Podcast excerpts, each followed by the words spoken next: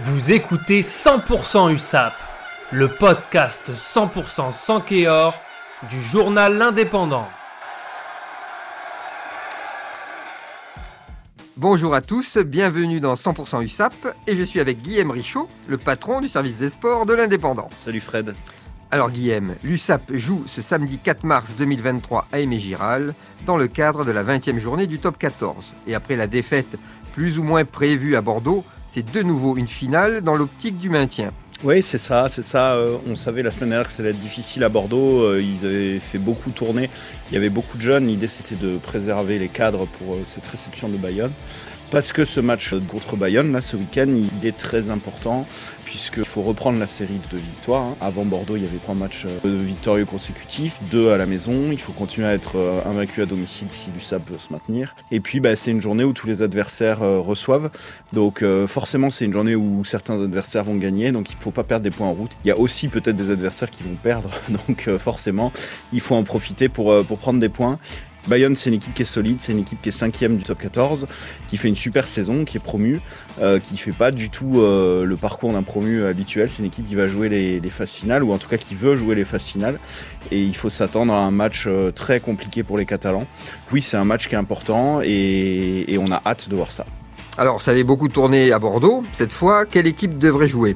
Alors oui, effectivement, euh, dans ceux qui ont joué à Bordeaux, il y en a plus beaucoup qui seront là euh, au départ, hein, au coup d'envoi.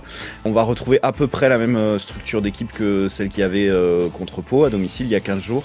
Donc tous les cadres sont de retour. Il en manque un, c'est Lucas Bachelier qui est malade, qui sera, absent. Mais on retrouve à peu de choses près la, même équipe avec bah, notamment derrière McIntyre en 10, Teder en 15. C'est la recette désormais. hein. Les coachs appuient euh, sur ces deux maîtres à jouer euh, pour, euh, diriger le jeu de l'équipe. Et puis devant, pareil, on a à peu près les, mêmes bases. On retrouvera de nouveau Pozzolo Tulegui en deuxième ligne. Il a l'air d'avoir gagné sa place en l'absence de Faa Salele.